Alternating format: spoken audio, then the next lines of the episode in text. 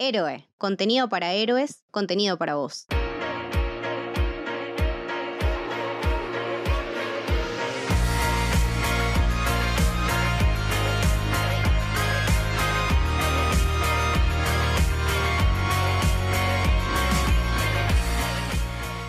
Bienvenidos, bienvenidas, bienvenidos al Camino del Héroe. Mi nombre es Leticia y hoy vamos a estar hablando de House of Gucci, la nueva película de Ridley Scott, no la única de él que se estrenó este año porque ya se pudo ver The Last Duel, también con Adam Driver. Realmente este podcast es una excusa para hablar de Adam Driver y el año que tuvo porque no se puede creer lo que hizo este hombre en las tres películas que estuvo este año, en estas dos y en Annette. Pero no voy a estar sola, voy a estar con un invitado de uno de los podcasts más amigos de Camino del Héroe, un amigazo de la casa, con Germán Martínez Alonso. Hola, Ger. Hola, Leti, ¿cómo estás? Acá desesperado por hablar de Adam Driver también, por supuesto. Qué película que nos estuvimos charlando un poco antes en la previa, es como que tenemos sensaciones encontradas, ¿no? Como que mm, hay cosas que nos gustaron un montón, otras que no tanto. Es una película bastante divisiva en la audiencia. Mismo en la cinematografía de Ridley Scott es una película rara. También me llama la atención que él, las dos películas que estrenó este año estén basadas en libros y que no sean guiones originales. Em, me, parece muy, muy extraño que un tipo de ochenta y pico de años haga esta peli, ¿no? Sí, es una peli que además tengo entendido que en algún momento se bajó y después volvió. No sé muy bien cuál es su relación con esta historia. O sea, tengo entendido que era el director original que habían contratado para trabajar en, esta película y en algún momento se bajó y hasta estuvo por entrar eh, Wong Kar Wai, si no me equivoco, y después volvió y no sé muy bien por qué. Yo eh, a mí también me hace un poco de ruido. ¿Qué pueden haber visto o, por qué focalizarse en Ridley Scott para encarar esta historia? Pero bueno, uno tiene por ahí a Ridley Scott muy asociado a la ciencia ficción y la verdad que ha hecho otras cosas que no tienen nada que ver. Ha hecho Thelma y Louise, por ejemplo, que es una película que la comparás con Alien, que no, no, están demasiado lejos y no tienen nada que ver estilísticamente. Ha hecho American Gangster, eh, en La caída del halcón negro, o sea, tiene películas que se alejan mucho del registro de ciencia ficción, pero puntualmente me parece que esta película tiene problemas de justamente registro. No sé cuál es el registro de la casa de Gucci. Salís del cine y no estaba seguro de si acababa de ver un drama, una comedia, una sátira, porque pareciera que es una película que no se termina de poner de acuerdo sobre qué historia quiere contar. Y es una historia bastante larga, dura como dos horas y media encima. Dura dos horas y media, se notan, sobre todo en un revisionado. Porque en el cine se me pasó un poco más rápido, pero al reverla en casa fue como, ay, cierto que falta todo esto. Y es como que te das cuenta que hay porciones de la peli que podrían no estar y la historia funciona igual. O sea, sin media hora funciona muy bien.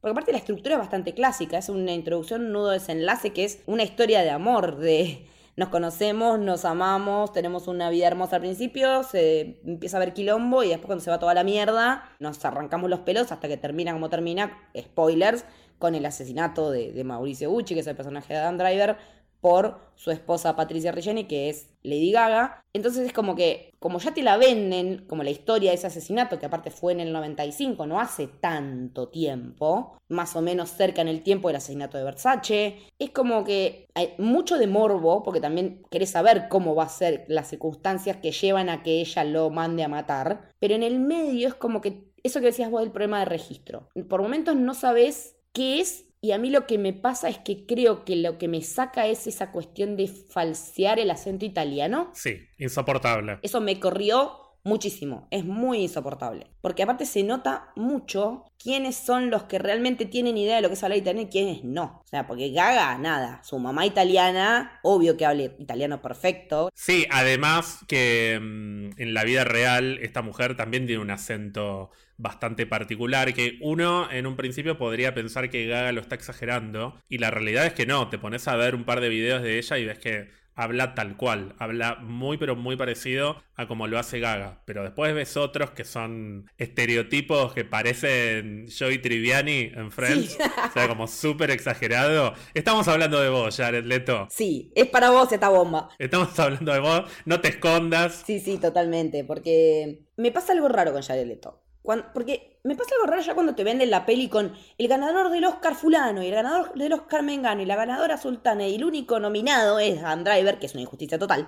Pero bueno, o sea, tenés una luminaria de estrella, Jeremy Irons, Al Pacino. No, no, es un derroche de cast a, a morir. Sí, es un clásico Oscar Bate. Exactamente, es Oscar Bate, pero no sé si llega a dar para el Oscar. Las interpretaciones, sobre todo, salvo la de ellos dos, que son los que brillan en la peli. Sí. Pero el resto es como que me quedan como cortos para ser las luminarias que son, las estrellas que son, lo multigalardonados y premiados lo que sabemos que pueden dar, ¿no? Y con lo que decía Jared Leto, hubo mucha controversia con esto de, de, las prótesis y que si actúa la prótesis o actúa el actor. Encima el personaje de él está también como dentro de lo que es la película es el más corrido de registro de todo porque es como un mamarracho total el tipo. Que tengo entendido que Paolo Gucci era realmente un mamarracho dentro de la familia, era el que quería ser diseñador y no le daba el talento pero como que las escenas en las que estábamos charlando antes, vos me decías que las escenas en las que están él con Gaga, se nota mucho quién actúa bien y quién no en ese momento. Parece un crossover de dos películas distintas, porque mm, también hablábamos de qué nos había parecido concretamente esa actuación, la actuación de Jared a cada uno de nosotros, y yo no sé si necesariamente me parece que actúa mal.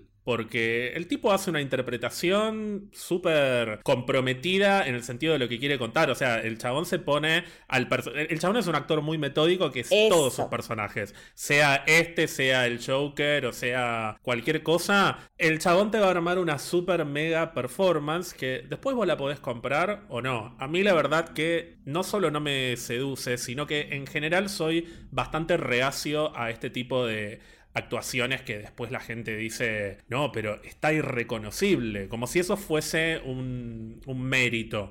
No me parece ni bien ni mal, la verdad. Cada uno lo, lo trabaja como quiere. Ahora, sí me parece que ese tipo de personaje, cuando lo cruzas con un personaje como el que construye Gaga o como el que construye Adam Driver, desentona. Desentona él y desentonan ellos dos también, porque es como que metas un personaje súper dramático en una comedia picaresca de los 70, o al revés, que me metas un personaje que parece una sátira en un dramón. Las escenas entre Gaga y Adam Driver parecen de una película más bien dramática.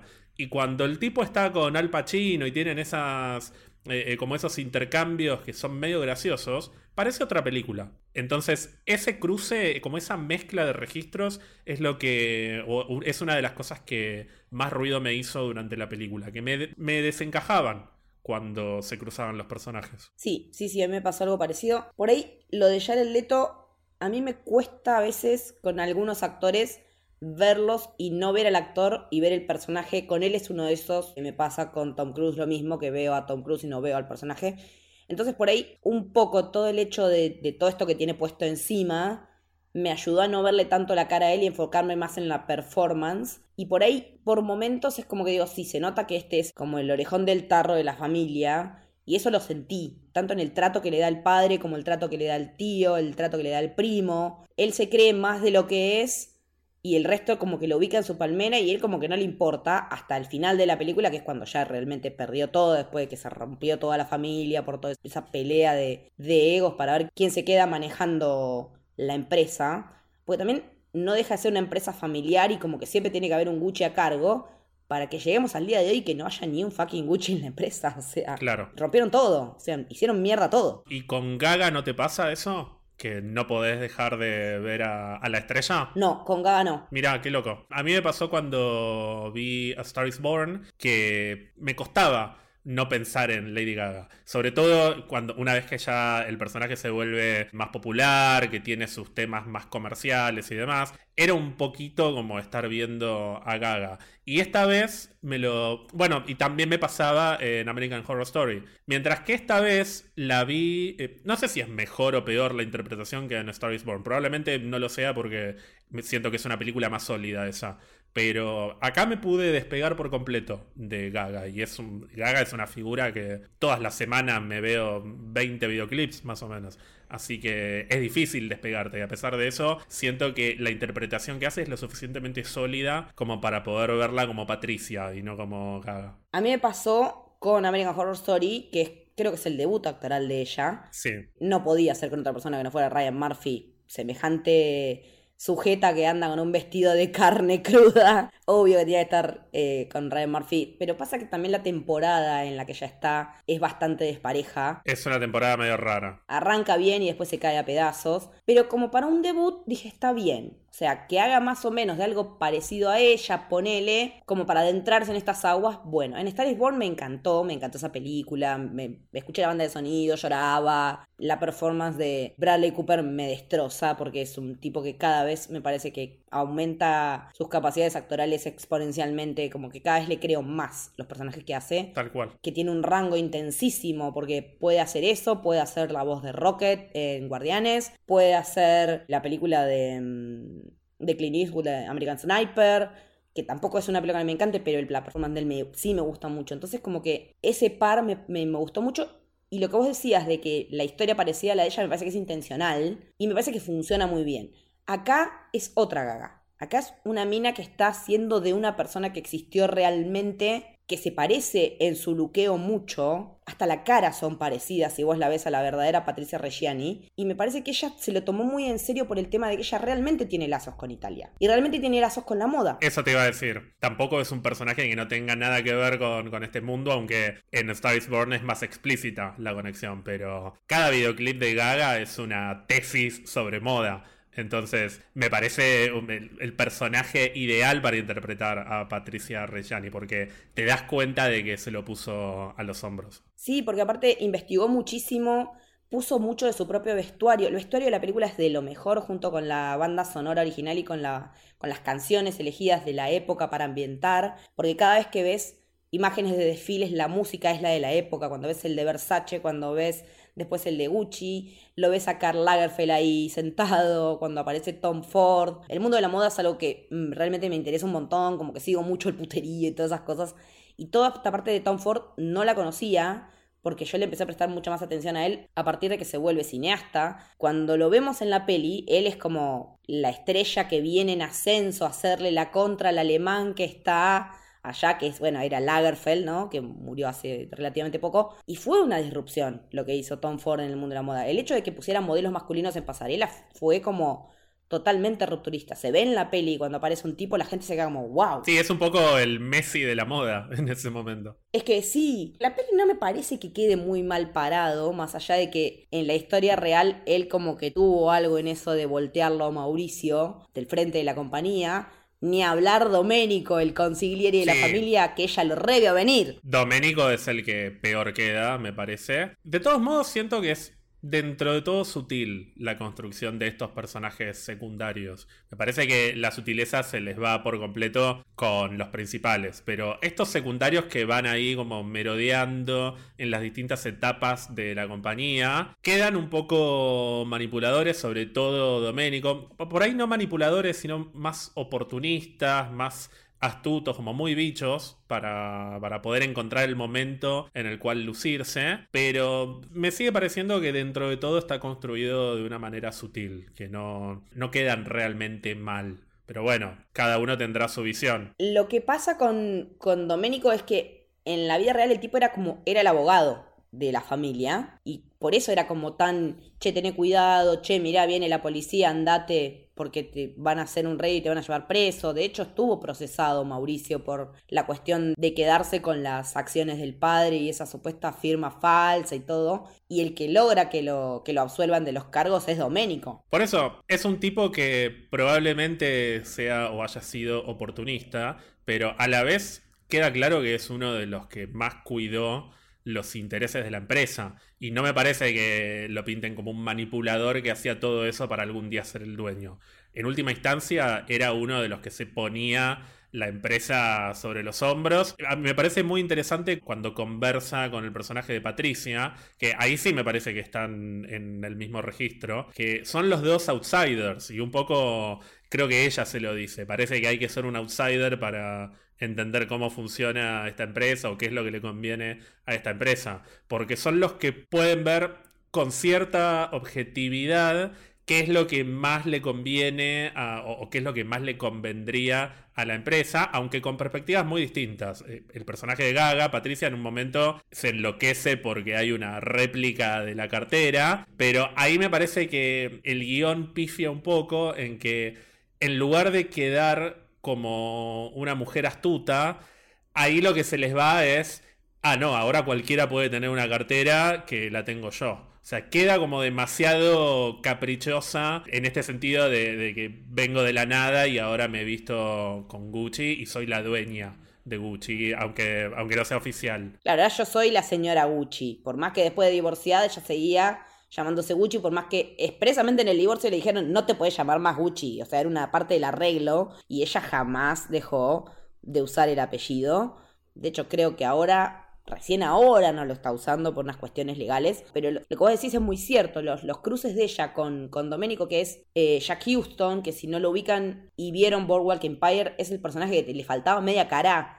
Es un tipo que tiene mucho registro actoral y me parece que en esta peli está muy bien usado porque ese es el tipo de sobriedad que le hace falta a toda esta casa de locos, de mierda, tanos que se cagan a puteadas y que se dan puñaladas por la espalda. Y es como, hace falta un personaje que te sopese tanta locura también. Es como el que tiene la progresión más natural, como más orgánica dentro de la película. Me pasa también algo raro con el personaje de Salma Hayek, con esta vidente, ¿no? Con esta psíquica con la que ella está obsesionada y que la ayuda a terminar, nada, organizando el asesinato del marido. Me, me queda como un poco sin definir. Me hace, más las veces de plot device de un personaje que hace de partener para que Patricia pueda decir otras cosas, siendo que después quedó presa por ser cómplice del asesinato. O sea, como que no me queda muy claro bien hasta dónde, si la estaba usando, si era la amiga, si era una oportunista. Es como muy raro también ese personaje. Es un personaje que a mí no me gustó. Me pasó algo parecido, que es, ¿qué, qué hace esta mujer acá? Que Está bien, existió de verdad, eh, tuvo eh, este papel dentro de, esta historia, pero siento que está introducida, aparece en momentos muy específicos y siempre me parece muy colgado, como muy de la nada. Claro. Cuando aparece Giuseppina. Sí, es como que está de excusa para que Patricia pueda decir determinadas cosas. Claro, es un recurso de guion, sí. Sí, sí, sí. Lo que no dijimos antes es que la verdad es que la película está basada en un libro que es del 2001 que se llama eh, la casa de Gucci, una sensacional historia de asesinatos, locura, glamour y codicia. Básicamente el subtítulo del libro es lo que vemos en la película de Sarah Gray Forden. Y si bien hay hechos que no son tal cual, la verdad es que es bastante parecido a lo que pasó en la realidad. Porque una de las cosas que realmente no es así es que ellos tuvieron dos hijas en vez de una. Pero tampoco se hace tanto foco en la hija como para decir, bueno, se nota que falta una. Porque tampoco hay tantos momentos familiares, salvo lo de la Navidad. Sí. O no sé que también en el momento de la Navidad es una excusa para que él le diga a ella, acostúmbrate que no vas a tener plata, así que toma esta tarjetita de Bloomingdale para ir a comprarte ropa. O cuando tienen que haber una... que ni siquiera se llega a dar, pero una supuesta pelea por la custodia de la nena. Pero es muy loco porque la hija que más se despegó del todo lo Gucci es la más grande, es Alessandra. Y la que vive la vida Gucci es Alegra, la más chica es la que usa los yates del padre, la que se gasta toda la guita, porque ellas fueron las herederas de Mauricio. Sí, la única que aparece en la película es Alessandra. Claro, es la más grande. Sí, sí, es la más grande. Y me parece como que no me hace falta que me digan tenían dos hijas, ponele. Pero como que no hay mucho foco en las hijas, en la hija como para decir, bueno, es tan importante en la historia cuando en realidad en la vida real sí lo fue, lo fueron las hijas, porque cuando ella va presa, primero las pibas, no, mi mamá no fue, la salieron a bancar y todo, y con el tiempo, y a medida que la madre fue soltando, después de estar libre, diciendo, sí, yo lo mandé a matar, primero lo negaba, después dijo, no, sí, lo mandé a matar, las pibas le cortaron la cara y resulta que le tienen que dar plata a la madre, aún sin querer, porque ellos apelaron el hecho de que tenía que darle plata a la madre y como el acuerdo de divorcio había dicho que le tenía que dar Mauricio plata a ella, como herederas, ellas heredan la responsabilidad. Yo tuve la sensación cuando vi la película que mm, intencionalmente estaban tratando de no poner el foco en la hija para deshumanizar a Patricia, para que nunca terminemos de verla como una madre. Siempre aparece como una, una, cosa, como un elemento que está en el fondo. Es verdad. La hija. Muy pocas veces la vemos. Por ejemplo, cuando Paolo Gucci, cuando el prostético Jared Leto le hace el planteo en la calle Ahí sí se acerca y dice, ¿cómo me haces este planteo delante de mi hija? Una cosa por el estilo. Pero sigue siendo un poco una decoración. Claro. O sea, yo sentí que es una cartera más que lleva Totalmente. Patricia.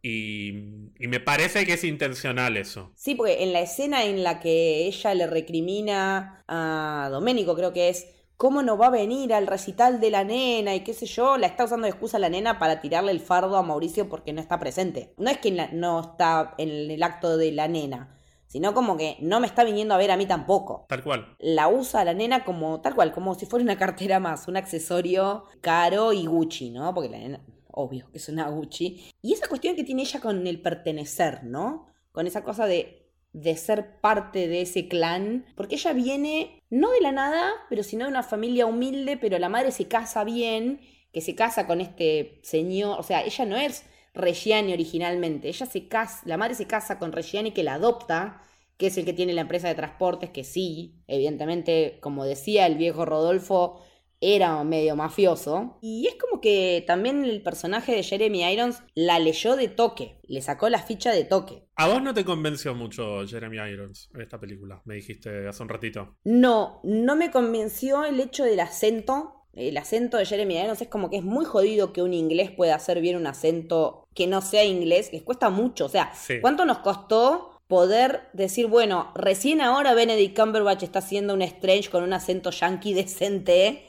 Lo mejoró un montón, pero me parece que a los ingleses les cuesta bastante sacar acentos y como que me sacaban el cocoliche que tenía Jeremy Irons. Más allá de que el personaje de por sí es bastante potente y bastante importante, porque a raíz de que él se muere es que Mauricio se transforma en todo lo que se transforma.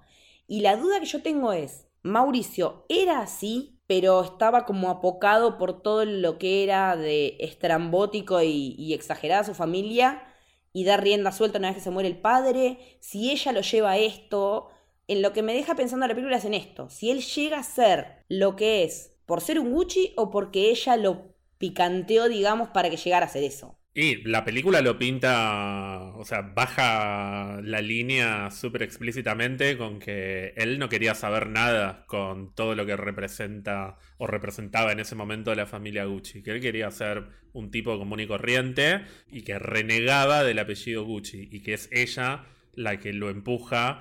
Vaya a saber si solamente para beneficiarse de ella o porque es algo que también es parte de su naturaleza. Por- yo pienso, por ejemplo, en creo que es su primera escena o una de sus primeras escenas cuando llega a trabajar, que están todos los trabajadores ahí que le empiezan a chiflar y, uno diría que hoy, con, con muchas conversaciones, uno diría qué momento de mierda y ella lo está re disfrutando. Ella se prepara para que la enaltezcan eh, todos esos, esos tipos que, que la silban. Bueno, tal vez ella, o por lo menos dentro de, la manera en que está construido el personaje en esta película, es una mina que ya ni siquiera piensa en lo que le conviene o en quedarse con la marca para después ella tener poder y demás. Es, es su forma de ser. Aprovecharse de todo lo que está a su alrededor, ya sea un tipo que la chifla o un tipo con el que puede tener una cita y convertirse en una multimillonaria. Entonces, uno no termina de entender si lo empujó a Mauricio porque era realmente su manera de ser o porque es una manipuladora de mierda que quería volverse superpoderosa. Es ambiguo y dentro de todo me gusta que sea ambiguo, pero a medida que avanza la película va quedando cada vez más como, como una manipuladora más, como una oportunista más, y él como un pobre tipo que cayó en las garras de esta femme fatal y que encima está rodeado por un montón de, familiares que, que son una lacra, básicamente. Son una lacra y aparte son unos turbios porque realmente fueron en cana y tuvieron todos esos quilombos de deber impuestos. Me, me causó mucha gracia que todo lo que tiene que ver con la trama de Nueva York, cuando lo mandan al frente al personaje de Al Pacino, a, a Aldo, con el tema de, de la evasión impositiva, como que le dicen, mira, acá es una cosa, pero en Estados Unidos no se jode con eso, porque Aldo es el que lleva la marca a Estados Unidos. Claro. O sea, Aldo es el que se encarga de expandir Gucci en Nueva York. Me causó gracia el dato de que el fiscal en ese caso fue Rudolf Giuliani, Mira. que después fue el, el alcalde de Nueva York. ¿Quién te ha visto y quién te ve, Rudy, no? Pero me parece también que que toda la interna de la familia, en esa cuestión de, de, las acciones y de quién tiene qué porcentaje y que la manejamos nosotros, termina siendo lo que los rompe. O sea, la codicia, la avaricia, las ganas de querer ir a por el todo y no conformarse con nada, llevan a que la empresa termine en manos de una empresa de Bahrein que no, es la que salvó Tiffany's. Entonces, pero no, Tiffany's es otra cosa, no es una empresa familiar. O sea, a Gucci le había fundado el viejo Gucci o Gucci se llamaba, aliteración total, en 1921, o sea que cumplió 100 años Gucci ya, o sea, como casa de la moda debe ser de las más antiguas, empezó haciendo nada, boludeces de cuero, para gente bien que hacía equitación. Porque yo también me preguntaba por el hecho de, de la importancia que le dan a ese mocasín, ¿no? A ese zapato que está en el museo, en el MoMA. Y no, resulta que realmente está en el MoMA, porque fue como un quiebre lo que hicieron con ciertas cosas de la moda y como que realmente se quedaron en el tiempo y necesitaban esa vivada que les dio Tom Ford después. Porque cuando llegan gente como, no sé, Versace o Lagerfeld en distintos registros completamente distintos, Gucci estaba viejo. A Gucci le faltaba un update. Y es como que no sabían cómo hacer. Y por un lado agarraron primero con esto de las falsificaciones, de las cosas truchas, como para decir, somos una marca popular, pero a su vez el tema de no ayornar los diseños. Y vos ves un Gucci hoy y nada que ver, nada que ver con lo que era un Gucci antes. Pero porque es otra empresa que no es que no tiene identidad, pero cambió por completo su identidad. Quizás en su momento, cuando realmente era una empresa familiar, no había un interés real en modernizarse y ayornarse y demás. Querían seguir siendo una especie de objeto de colección porque se suponía que siempre iba a haber alguien dispuesto a pagar miles de dólares por un zapato cualquiera, pero que es un zapato Gucci, o una cartera, o un vestido, o lo que sea. Sí, a un cinturón. Pero llega un momento en el que se trata de volver más mainstream la marca, y ahí es cuando se pierde por completo el eje de lo que originalmente era Gucci, pero porque se corre por completo la tradición familiar de esta historia. Sí, sí, totalmente, porque cuando lo ves en la casa de Rodolfo que él tiene en exposición, esa como si fuera Chalina, que es la primera que diseñó y que fue como el emblema de la marca, y que el personaje de Jared Leto le mea encima, sí. Eh, que esa escena la verdad me hizo cagar mucho de risa. Es como me estoy cagando en el legado. Y lo cierto es que en ese momento ya necesitaban una actualización. El mundo de la moda cambió mucho en los, de los 80 hacia los 90 y de los 90 para acá ni hablar. O sea, se convirtieron realmente, los, la moda se convirtió realmente en un consumo masivo.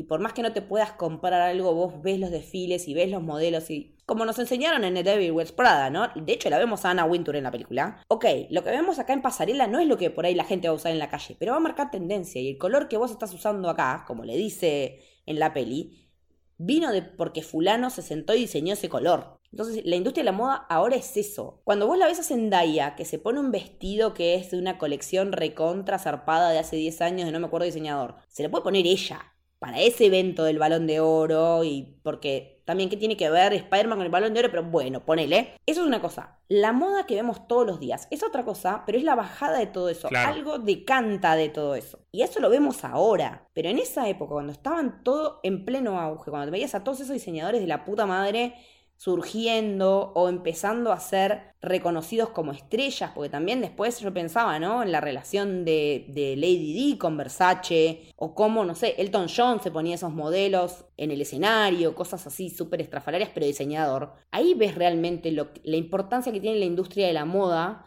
lo que mueve, y en esta peli creo que está bueno para ver cómo funciona por dentro lo que era una empresa familiar que después se hace masiva y tiene un peso cultural específico en, lo que vemos en todo, ¿no?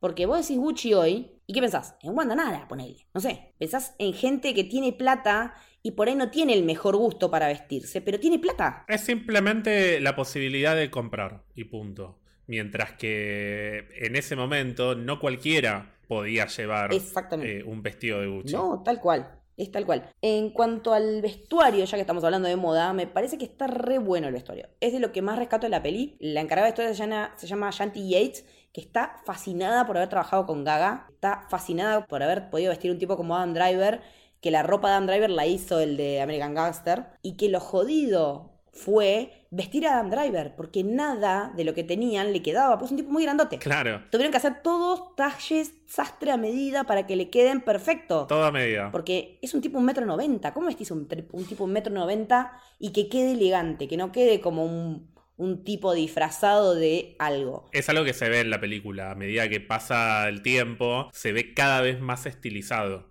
el personaje. Aunque, aunque sea gigantesco. Es que lo van estilizando, vos te das cuenta con el talle de los sacos, porque arranca cuadrado Claro. cuando, cuando es chico, cuando anda en bici, cuando estudia derecho. Después hasta lo ves en el mameluco jugando. La escena en la que juegan con el agua con los camioneros y lo ves cagándose de risa como un nene, me encantó, porque es un tipo que tiene tanto registro que hace eso y le crees, que en las escenas de sexo bizarras que tienen con ella también les crees, que aparte cuentan que se cagaron mucho de risa en la escena de la bañadera, pero después también cuando tiene esos atisbos de violencia, vos le crees realmente que es un tipo que puede ser violento. Y lo ves en todas sus películas. El uso de la fisicalidad que hace Adam Driver es una cosa de no creer, porque ponele que todos nos digan, bueno, sí, Kylo Ren haciendo mierda el casco en el ascensor.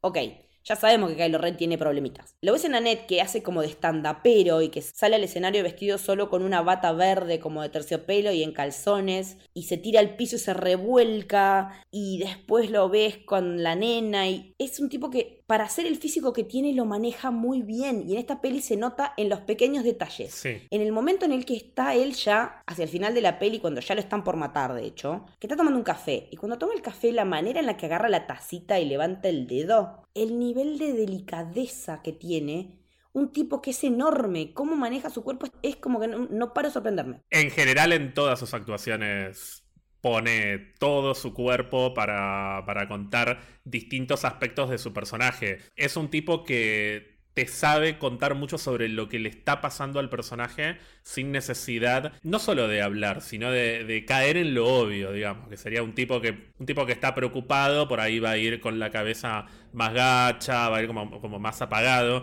Eso sería algo que hace cualquier buen actor.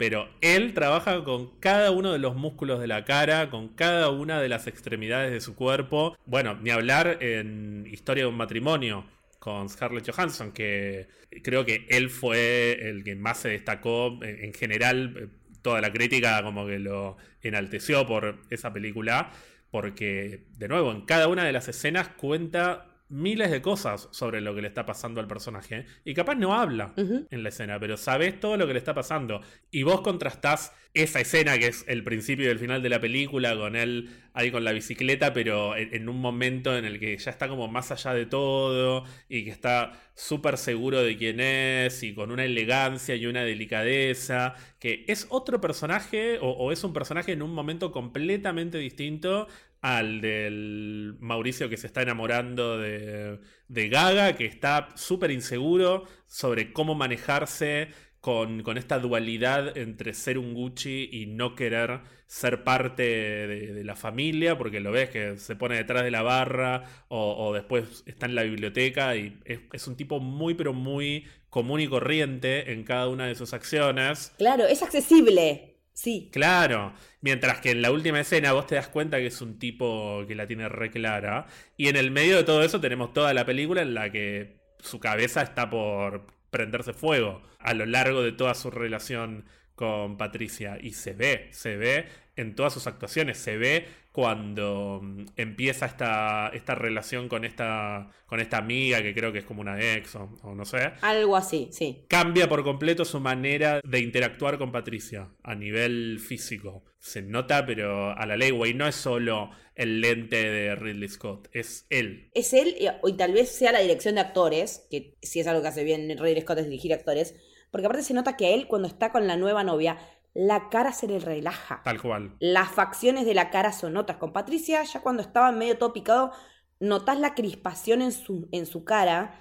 Y yo tenía miedo que los lentes de contacto claros le quitaran potencia a su actuación, porque si algo tiene Adam Driver es una mirada muy intensa, una mirada muy potente, con esos ojos marrones que te penetran, que te que son rayos láser, y no me pareció que perdiera, porque con muchos actores te pasa, me pasó con The Irishman, cuando lo vi a De Niro con los ojos claros, fue como, no, no funciona. No, más el rejuvenecimiento con CGI que yo. Con Adam Driver no me pasa. A mí me parece un poco innecesario, igual, los lentes de contacto. Creo que podría haber hecho la misma performance o incluso mejor con sus propios ojos. Pero no me distrajo. Que es algo que las prostéticas de Jared Leto sí me distraían. Yo pensé lo mismo, yo pensé que me ibas a... Porque cuando empecé a ver las fotos, yo me, me fumé todas las previas, todos los trailers, todo, todo, todo.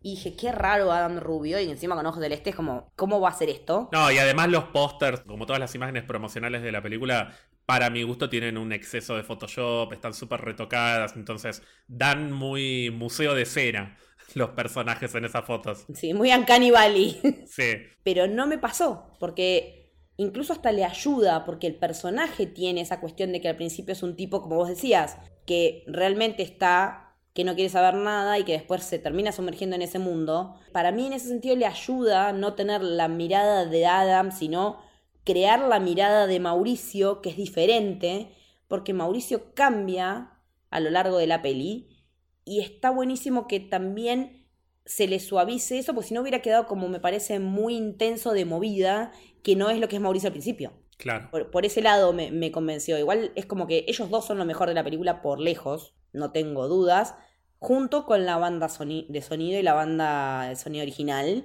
Que vos me decías que te gustó mucho la banda de sonido original. Sí, me gustó mucho el uso de canciones setentosas, ochentosas, no solo italianas, sino de, otras partes del mundo, pero las italianas en particular, me levantaban mucho las escenas. Que hay que decir que Ridley Scott, no todos eh, coincidiremos en que te guste o no te guste, es un director súper importante que sabe lo que está haciendo en cada una de las escenas. Y me parece que la película no tiene problemas de dirección en el sentido de cómo se construye cada una de las escenas. La cámara está puesta donde tiene que estar, la iluminación, la interacción entre los personajes, está todo súper controlado. Lo que pasa es que después ves el todo, ves la suma de las partes y te queda algo medio, medio extraño. Pero vos agarrás las escenas individualmente o incluso pegadas una al lado de la otra para ver cómo es el salto de una escena a la siguiente.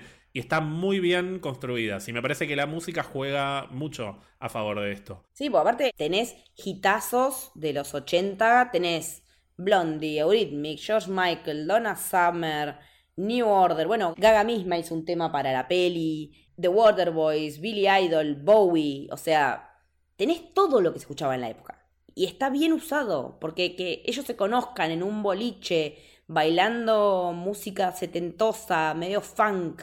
A mí por momentos, como te decía antes de grabar, me saca de todo lo que es la parte musical, ambiental, digamos, el cocoliche italiano ese que hablan, pero cuando son canciones conocidas, me pongo a cantar y me pongo a mover la patita. Claro. Como que funciona perfecto. Y otra cosa que me gusta mucho es la paleta de colores que eligieron para trabajar. Me parece que, desde el diseño de producción, todo lo que son cómo está vestido él y los tonos que usa, cómo está vestida ella y los tonos que usa y los contrastes con los fondos y con todo lo que es el decorado, está, me, me, parece que está muy bien manejado ese contraste de colores fríos y cálidos, como que visualmente me llama mucho la atención porque tenés como una cierta parquedad y ahí está ella con un rojo joaquín. O con un sombrero medio ruso así con, con, no sé, pelos, qué sé yo.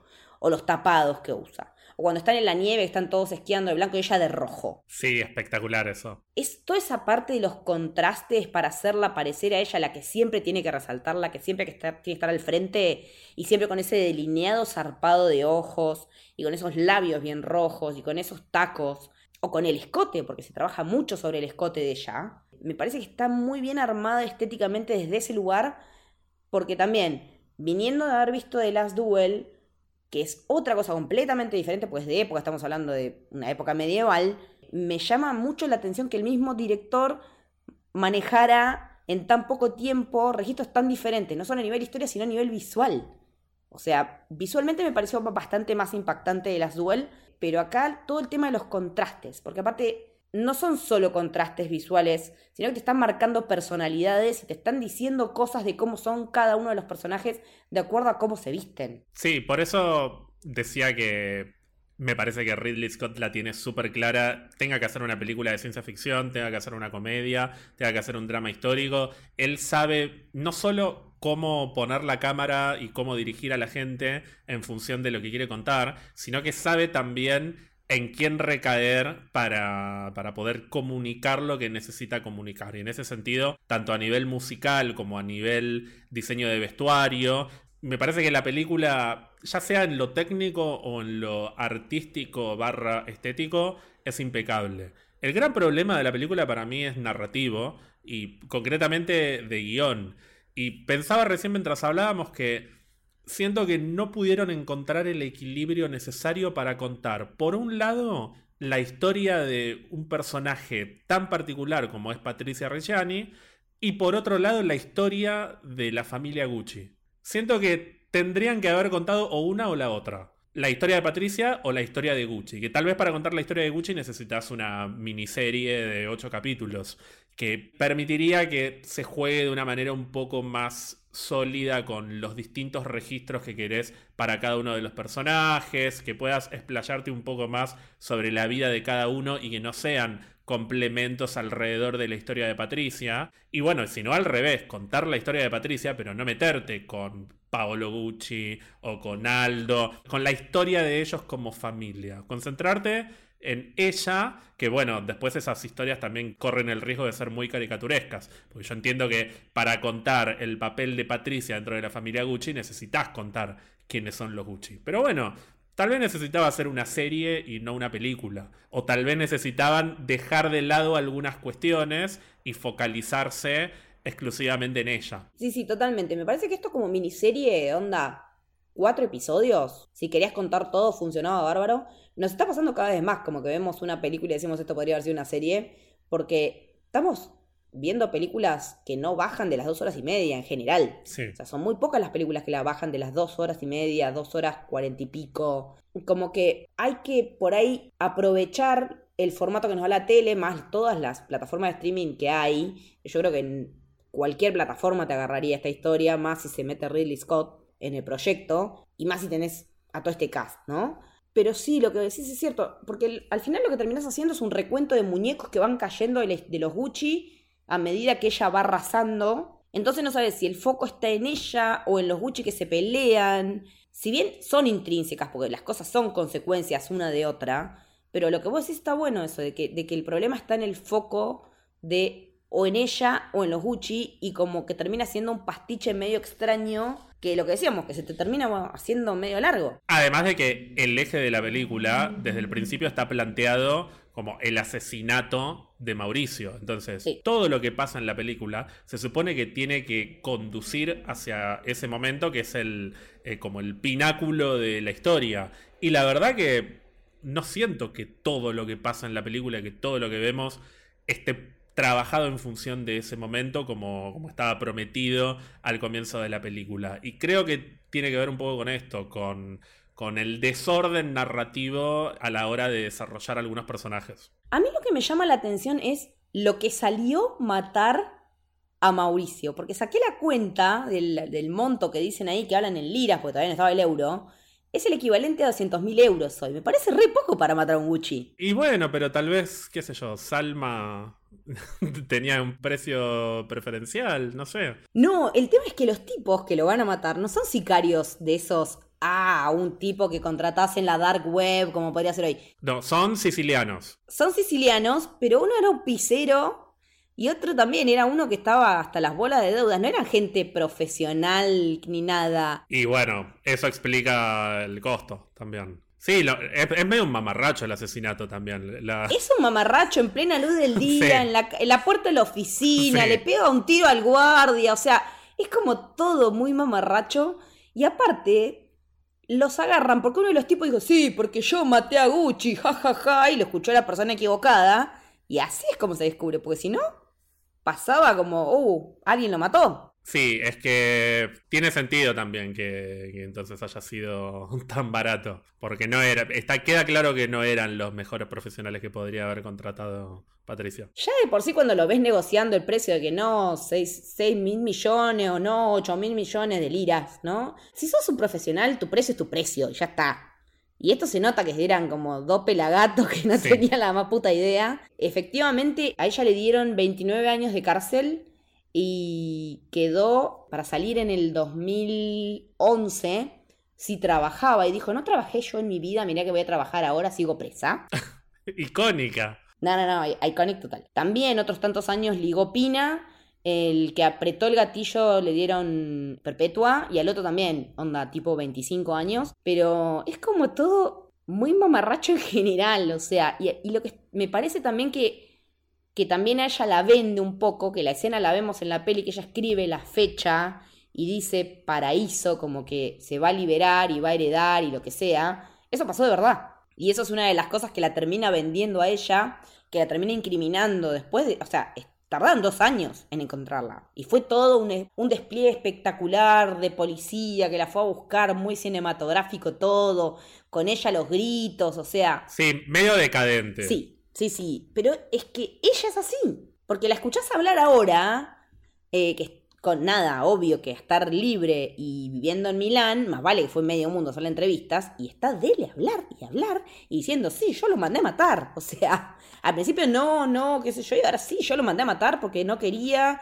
El tema era, si el tipo se casaba de vuelta, ella iba a perder la mitad de lo que había que arreglado en el divorcio. Ella había arreglado un millón más o menos y medio de dólares por año. Se le reducía a la mitad. Dice, yo con la mitad no me compro ni un plato de lentejas. ¿Qué personaje, por favor? Sí, pero probablemente además ella sienta. mm, No es solamente una cuestión de necesito quedarme con la plata. Ella debe sentir que si Gucci es lo que es hoy, es gracias a ella. Sí. No solo porque Gucci es una empresa con una gran tradición, sino porque ella manejó la empresa durante el, el periodo en el que fue de alguna manera parte de la familia. Entonces, si hay algo de cierto en lo que construyen del personaje en la película, debe ser eso. Es que sí, realmente ella lo que dice es que estaba dolida porque, la de- porque primero que la dejara sin explicación, dolida porque se haya ido con otra más joven y más linda, que encima es muy loco porque la actriz que hace de la nueva novia es muy parecida a la esposa de Adam Driver en la vida real. Mira. Tuve que ir a fijarme si no era ella, si no era Joan,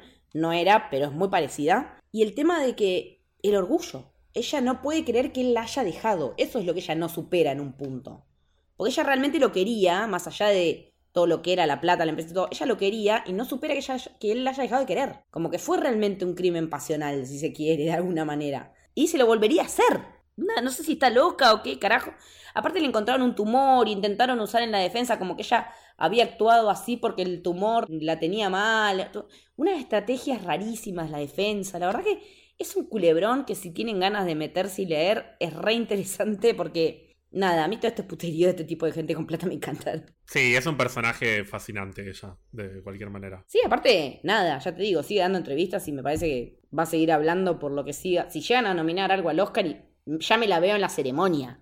Me la veo en la ceremonia. Pero vos me dijiste que Gaga no la consultó y que ella se ofendió un poco por eso. Claro, porque ella estaba muy contenta con que Gaga la interpretara, pero le pareció una falta de respeto que Gaga no la fuera a ver, como para hacer el research.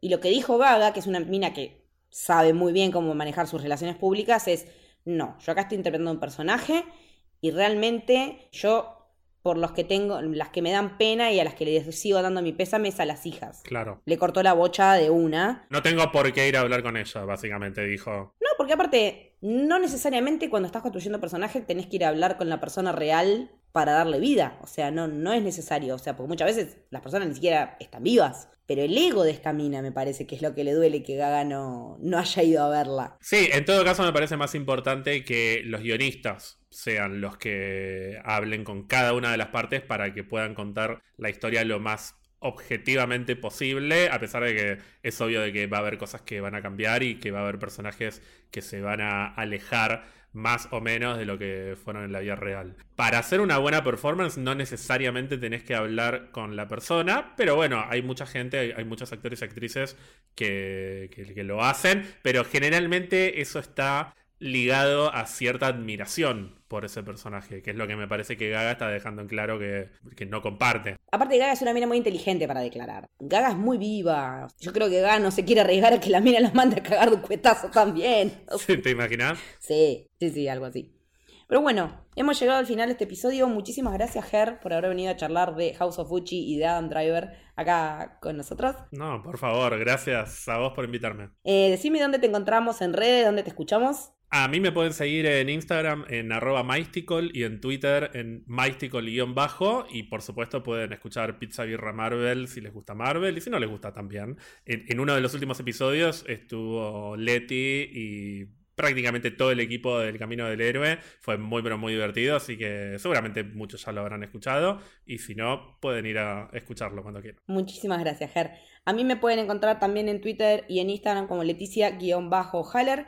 A Camino del Héroe lo siguen en Twitter como Camino Héroe y en Instagram como Camino del Héroe. Y a la productora que es arroba Sosere también en las mismas redes. Si quieren se pueden sumar al Club del Héroe por 200 pesos por mes. Tienen acceso a nuestro disco exclusivo en el que escuchamos música, charlamos de pelis. Episodio nuevo de serie de Marvel que sale, estamos ahí tirando memes y teorías y falopa y spoilers. Así que si quieren y sobre todo si pueden, por 200 mangos nos dan una mano enorme para seguir produciendo cada vez más y mejores contenidos. Esto fue el Camino del Héroe. Espero que les haya gustado. Adiós.